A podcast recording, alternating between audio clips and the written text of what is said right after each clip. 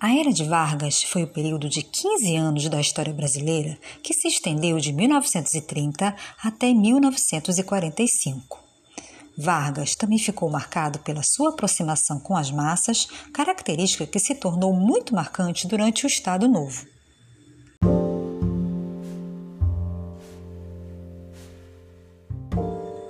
A ascensão de Vargas ao poder foi resultado direto da Revolução de 1930, que destituiu Washington Luiz e impediu a posse de Júlio Prestes, presidente eleito que assumiria o país.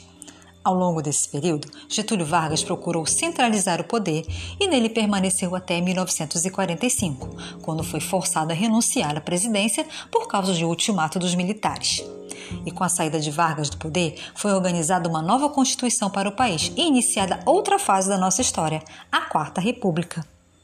Enquanto isso, na era de Vargas, Algumas características foram muito importantes, entre elas a centralização do poder. Não há de se negar que, ao longo de seus 15 anos no poder, Vargas tomou medidas para enfraquecer o legislativo e reforçar os poderes executivo, além de uma política trabalhista que atuou de maneira consistente no sentido de ampliar os benefícios trabalhistas. Para isso, criou o Ministério do Trabalho e concedeu direitos aos trabalhadores. A propaganda política, que era o uso dela como uma forma de ressaltar as qualidades do seu governo, foi uma marca forte de Vargas e que também ficou evidente durante o Estado Novo e a partir do Departamento de Imprensa e Propaganda. Havia ainda uma imensa capacidade de negociação política, que não surgiu do nada, mas foi sendo construída e aprimorada ao longo de sua vida política. Vargas tinha uma grande capacidade de conciliar grupos opostos em seus governos como aconteceu em 1930, quando oligarquias dissidentes e tenentistas estavam no mesmo grupo apoiando-lhe. A ascensão de Getúlio Dornelles Vargas à presidência aconteceu pela implosão do modelo político que existia no Brasil durante a Primeira República. Mas a implosão da Primeira República concretizou-se de fato durante a eleição de 1930. Nela, a oligarquia mineira rompeu abertamente com a oligarquia paulista, porque o presidente Washington Luiz Vejam bem, recusou-se a indicar o candidato mineiro para concorrer ao cargo. A indicação era presidente, foi do paulista Júlio Prestes. Isso desagradou profundamente a oligarquia mineira, uma vez que a atitude do presidente rompia, quebrava o acordo existente entre as duas oligarquias, a famosa política do café com leite.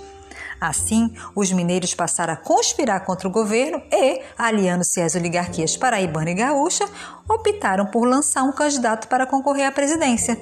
Veio então Getúlio Vargas. Na disputa eleitoral com Getúlio Vargas, Júlio Prestes foi o vencedor. No entanto, mesmo derrotados, os membros da chapa eleitoral de Vargas começaram a conspirar para destituir Washington Luiz do poder.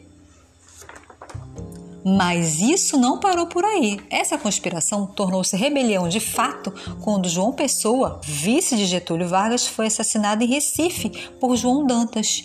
E o assassinato de João Pessoa não tinha nenhuma relação com a relação disputada, mas o acontecido foi utilizado como pretexto para que um levante militar contra o Austin Luiz fosse iniciado. A revolta iniciou-se em 3 de outubro de 1930 e estendeu-se por três semanas. No dia 24 de outubro de 1930, o presidente Washington Luiz foi deposto da presidência. E então, uma junta militar governou o Brasil durante 10 dias. E em 3 de novembro do mesmo ano, de 1930, Getúlio Vargas, que aderiu à rebelião quando ela estava em curso, assumiu a presidência do Brasil.